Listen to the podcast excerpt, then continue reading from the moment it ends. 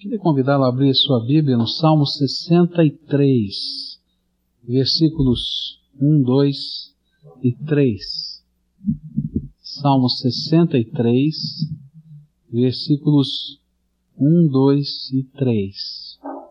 Diz assim a palavra do Senhor: Ó oh Deus, tu és o meu Deus. Procuro ansioso estar na tua presença.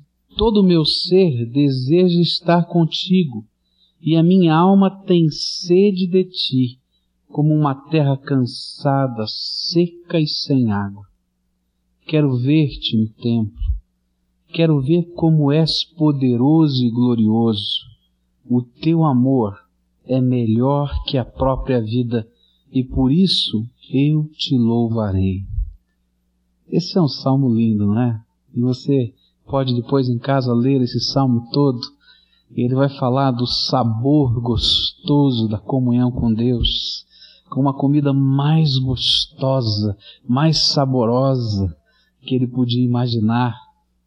Ele vai falar das respostas de Deus, da presença de Deus. E se você olhar lá no comecinho desse salmo, vai dizer que Davi escreveu esse salmo no deserto da Judéia. E de repente você vai perceber o contraste.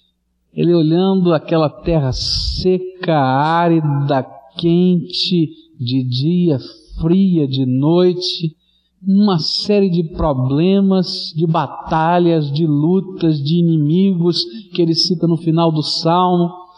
Mas a imagem que vem na minha mente é que de noite, descansando, tentando dormir, não conseguindo dormir, ele começa em poesia falar com Deus. E essa foi a sua oração. Ó oh Deus, tu és o meu Deus. Procuro ansioso estar na tua presença. Todo o meu ser deseja estar contigo e minha alma tem sede de ti, como uma terra cansada, seca e sem água. Ele podia estar olhando para a terra, cansada, seca e sem água do deserto. Quem sabe ele estivesse ali olhando, deitado, pensando nestas coisas. A minha alma está pior do que esta terra de tanta ansiedade de ter comunhão contigo, ó Deus. Agora, o que significa quando a gente fala em ter sede de Deus? Ter desejo de Deus? O que significa esta expressão, esta oração do salmista? E o salmista começa a nos ajudar. Ele diz que ter sede de Deus é ter dentro do coração um desejo ardente, incontrolável de sentir, de experimentar, de desfrutar a presença de Deus. A gente sabe que Deus pode estar em todos os lugares ao mesmo tempo, porque Deus é onipresente. Eu sei, porque a palavra de Deus afirma que onde duas ou três pessoas estiverem reunidas, o Senhor Jesus estará no meio delas. Eu sei, porque a palavra de Deus também afirma que todos quantos um dia invocaram o Senhor Jesus como Senhor e Salvador da sua vida, Deus os selou com o Espírito Santo da promessa, e esse Espírito Santo habita o coração, e nós nos tornamos habitação de Deus. Tabernáculo, conforme a palavra de Deus diz. Cabana, onde Deus se coloca dentro. A majestade divina entra na cabaninha da tua vida. Essa é a imagem que a Bíblia nos dá. Mas ter sede de Deus é mais do que saber essas coisas. É um desejo ardente de querer sentir estas coisas, de querer experimentar, degustar, de alguma maneira pessoal, íntima, viver uma experiência profunda com esse Deus que pode tudo mas que nem sempre eu consigo desfrutá-lo. É disso que o salmista está tentando falar para a gente. Esse desejo que ele tinha, ele vai retratar em palavras e vai dizer no versículo 3: Quero ver-te no templo, quero ver como és poderoso e glorioso.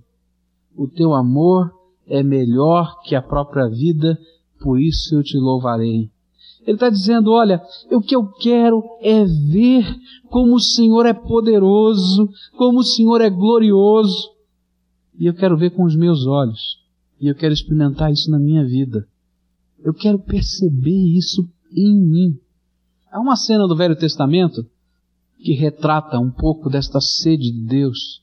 O povo de Israel está caminhando pelo deserto e Deus o está conduzindo para a terra prometida. Eles pecam, constroem um bezerro de ouro no meio do deserto, dizem que aquele bezerro de ouro se chama Jeová, que os tirou do Egito, enquanto Moisés está lá em cima no monte.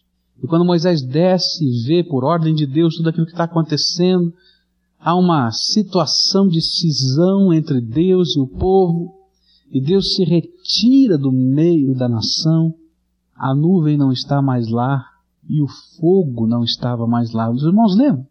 que de noite vinha uma coluna de fogo e de dia a nuvem. E Deus disse: Olha, eu não vou estar mais com vocês, não posso habitar aqui, não há lugar para mim aqui. E saiu a nuvem e saiu a coluna de fogo. E o povo então começa a orar, se arrepende, alguns não se arrependem, morrem ali, mas alguns se arrependem, começam a orar, e Moisés vai lá e intercede diante de Deus pelo povo, e Deus diz: tá bom, se vocês querem bênção, então eu vou dar todas as bênçãos que eu prometi. Vocês irão para a terra que mana leite e mel. Vocês irão para a terra prometida, mas eu não vou junto. Eu vou mandar um anjo com vocês, mas eu não vou. Sede de Deus foi aquilo que Moisés disse: Senhor, se tu não fores, nós também não queremos ir. Porque qualquer bênção ainda que seja dirigida pelo anjo, e o Senhor não estiver conosco, não tem sentido, não tem valor, porque a vida não tem gosto quando o Senhor não está pertinho da gente. Isso é sede de Deus. Sede de Deus foi aquilo que Moisés viveu logo depois. Quando depois que ele ora e diz, tá bom, Deus diz, vou com vocês. E a nuvem volta e o fogo desce e o povo se anima, começa a orar na porta de cada um da sua tenda, quando viu Moisés entrando ali naquele lugar de adoração, na tenda da congregação. E Moisés continua orando na presença de Deus, diz: Se achei graça diante do Senhor, se é verdade tudo isso, deixa eu ver a tua glória. Isso é ser de Deus. Eu quero mais, Senhor. Eu quero um pouquinho mais do Senhor na minha vida. Eu quero mais. Eu quero experimentar alguma coisa nova que venha de ti. Alguma coisa que mexa com o meu coração, que mexa com a minha mente, que mexa com a minha casa, com a minha família, porque o Senhor está aqui. Eu quero mais. É aquela paixão ardente, insaciável. Aquele gostinho que fica na boca de quero mais, quero mais. Você já viveu isso? É sede de Deus. Já viveu? Você pode lembrar disso na tua vida?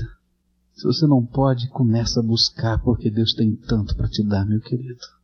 E Deus gosta de se revelar aos seus filhos em graça, misericórdia, poder, consolação.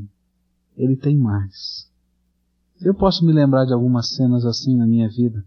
Talvez uma das primeiras, logo depois da minha conversão, quando eu estava com a vontade de conhecer Deus. Comecei então a ler. E como eu gostei de ler as biografias daqueles homens de Deus do passado. E as experiências que eles viveram na presença de Deus. E quando terminava de ler uma daquelas biografias, eu me colocava de joelhos na presença de Deus, dizendo: Senhor, eu quero essas coisas na minha vida. Eu quero experimentar a tua graça. Mas eu quero sentir o Senhor. As experiências são diferentes de pessoa para pessoa, elas não são padronizadas, porque Deus tem uma multiforme graça para derramar sobre a nossa vida. Mas a coisa bonita é que o Deus Todo-Poderoso, que deu aquelas experiências diferentes para você, para mim, para o outro, é Ele que se manifesta no meio do seu povo e que faz com que a gente sinta sede de Deus.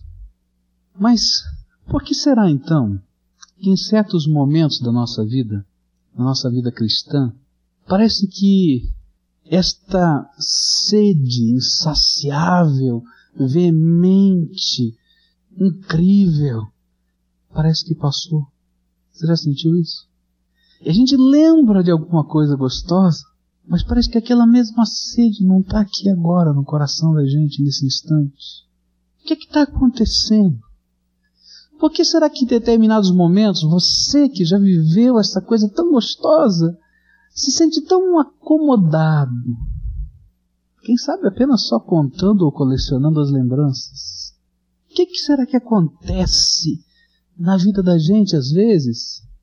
Parece uma contradição tão grande, porque se esse Deus é todo poderoso, infinito, inesgotável, ele tem sempre mais, por quê? Às vezes parece que a gente está numa letargia espiritual.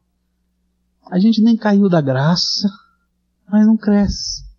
Você já viveu isso? Vira aí a página da sua Bíblia, vai lá para Jeremias agora comigo. E Jeremias vai nos ajudar a responder isso. Por que que às vezes aquela sede intensa parece que se acalma? Capítulo 2 de Jeremias. Nós vamos ler três versículos aqui. Versículo 2, versículo 3 e versículo 13. Veja que coisa interessante. Nos versículos 2 e 3, Deus vai se lembrar dos tempos de sede de Israel. E ele vai dizer: Lembro-me a favor de ti. Deus está lembrando, olha, é uma lembrança a seu favor, gostosa da devoção da tua mocidade, do amor do teu, dos teus desposórios, de como me seguiste no deserto, numa terra não semeada. E então Israel era santo para o Senhor, primícias da sua novidade. Todos os que o devoravam eram tidos por culpados, e o mal vinha sobre eles, diz o Senhor. Você vê que coisa? É Deus quem está lembrando com prazer dos dias de sede que Israel viveu. Mas olha agora o versículo 13. E esse versículo agora é, é o desabafo do Senhor diante dessa lembrança. Sabe o que ele vai dizer? Porque o meu povo fez duas maldades. A mim me deixaram um manancial de águas vivas e cavaram para si cisternas, cisternas rotas que não retêm as águas. Sabe por que às vezes esta sede, esta paixão, este primeiro amor se esfria na vida de um cristão? Porque o grande problema da nossa vida são as cisternas furadas, rotas, que nós construímos são aquelas aspirações pessoais que passam a tomar lugar da maior de todas as aspirações que deveria existir na nossa vida, que é o Senhor. E então há uma contradição. O Salmo 63 diz que quando a gente vive essa sede de Deus, a gente está dizendo: Olha, Senhor, o que tem de melhor na minha vida é a tua presença. E eu estou pronto, Senhor, para qualquer coisa, porque viver sem o Senhor não dá. Mas o contraste aqui em Jeremias 2 é que de repente a gente construiu uma série de cisternas rotas em que a gente está buscando o maior da nossa vida fora da presença de Deus. E a gente vai construindo pequenos containers, pequenas caixas de água que parecem nos dar segurança, a gente vai tentando pegar aquilo que é incontrolável, porque Deus você não controla. Ele é todo poderoso, ele é Senhor. E você troca por aquilo que é supostamente dominável. E você pega a tua vida, e você constrói a tua vida, e você coloca lá os seus valores, você coloca lá as suas coisas, começa a persegui-las, e você constrói as suas cisterninhas, as suas caixas d'água. Troca o manancial de água viva, do poder de Deus, da graça de Deus, por coisa que não vale nada todo dia. Troca, quem sabe, a tua hora de oração por alguns minutos diante da televisão que não vale nada. Troca, eu não estou condenando isso ou aquilo, mas são as trocas que a gente faz.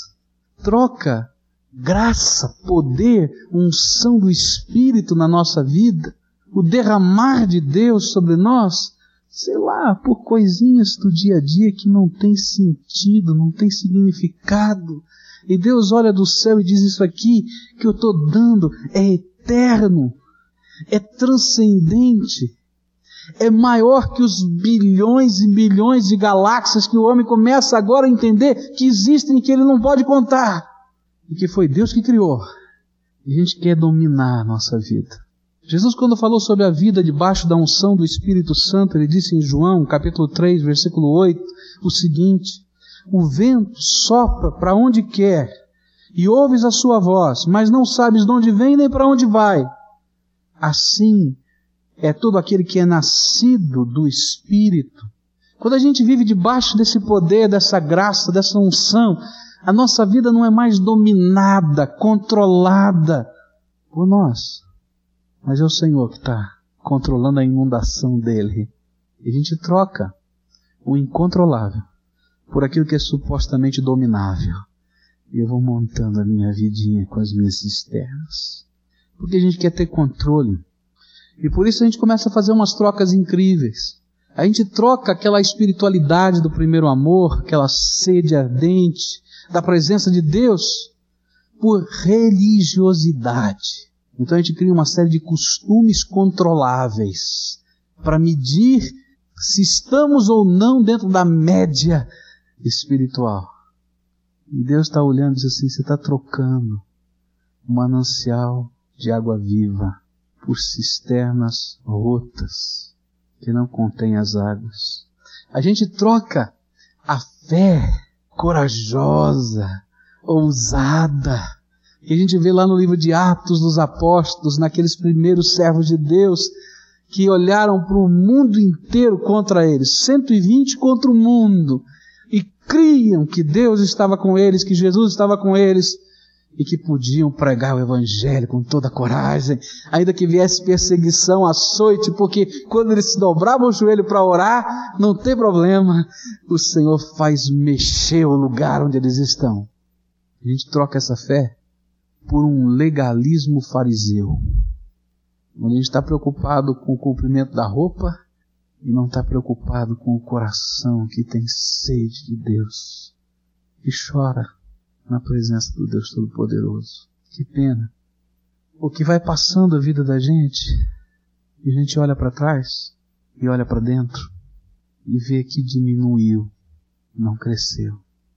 Porque a cisterna rota faz vazar água e não sobra nada. Só sobra a lembrança de um tempo que corria um rio na porta de casa.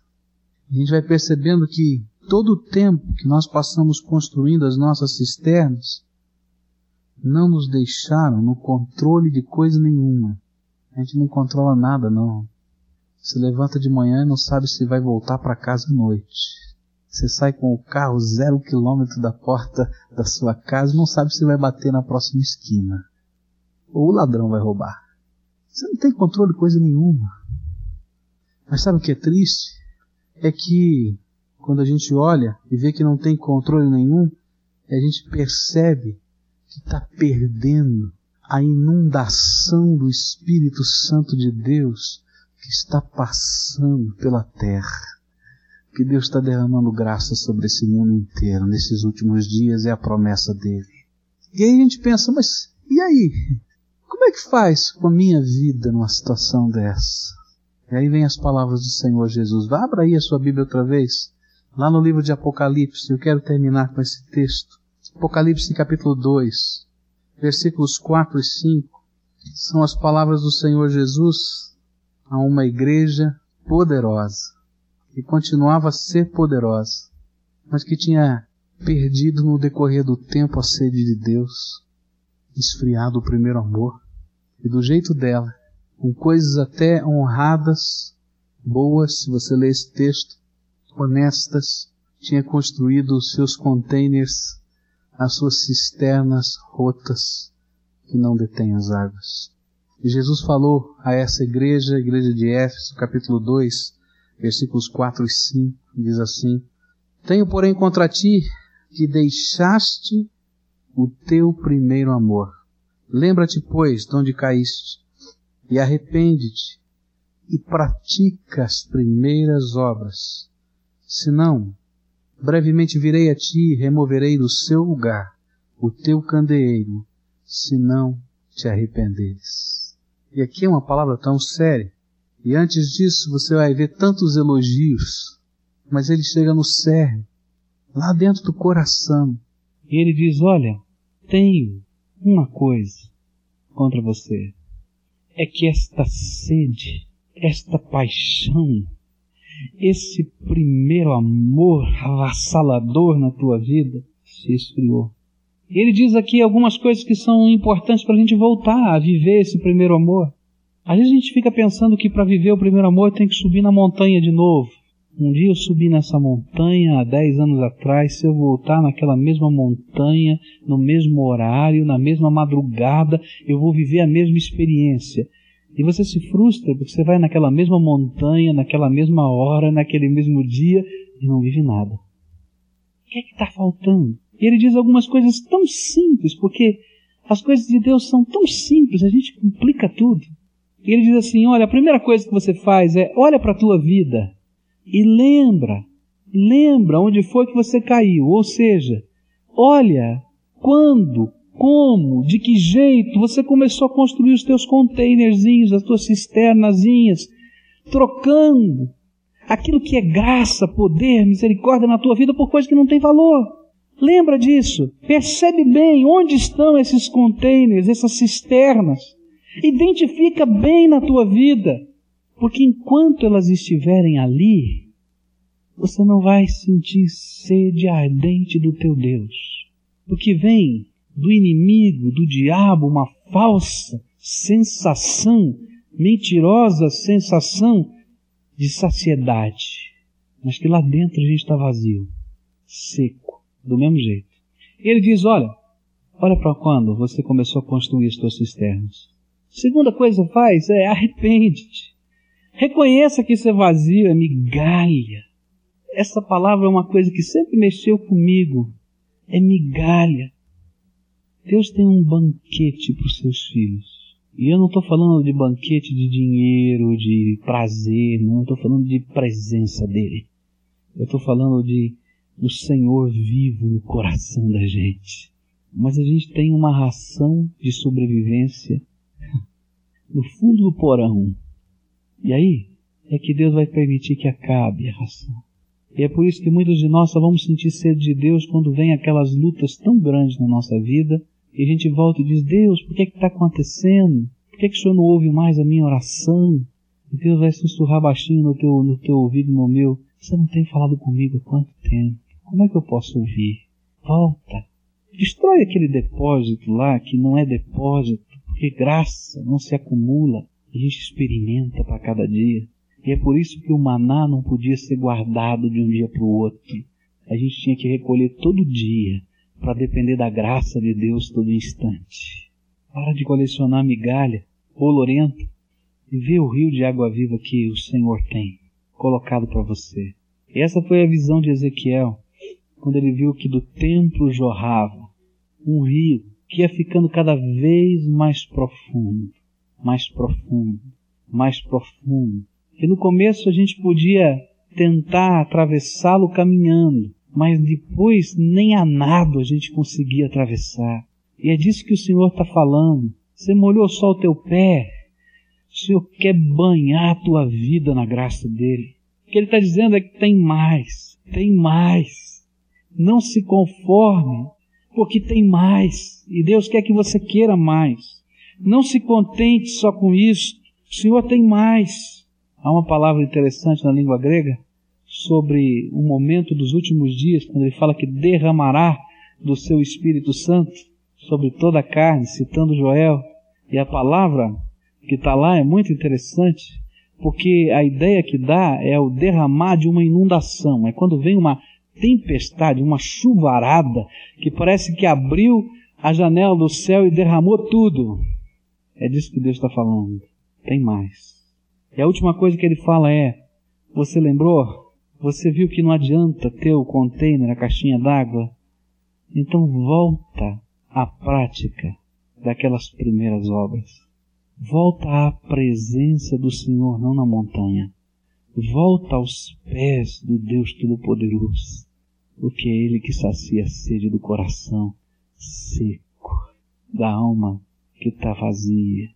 Volta à simplicidade daqueles primeiros dias, quando você era uma criancinha aos pés do Pai, mas que podia ser carregado no colo. Ora, no último dia da festa, o grande dia da festa, Jesus pôs-se em pé e clamou, dizendo: Se alguém tem sede, venha a mim e beba. Se alguém tem sede, venha a mim e beba. Tem sede?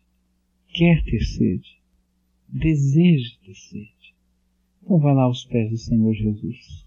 Vai com tudo.